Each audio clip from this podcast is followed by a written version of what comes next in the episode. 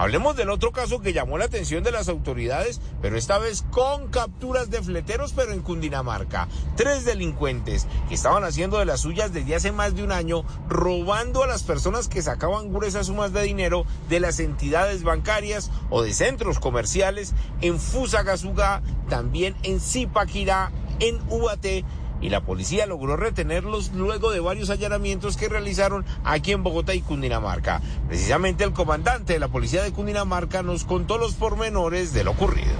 Se logró la afectación del grupo delincuencial conocido como los marcas, dedicados al hurto a través de la modalidad de fleteo.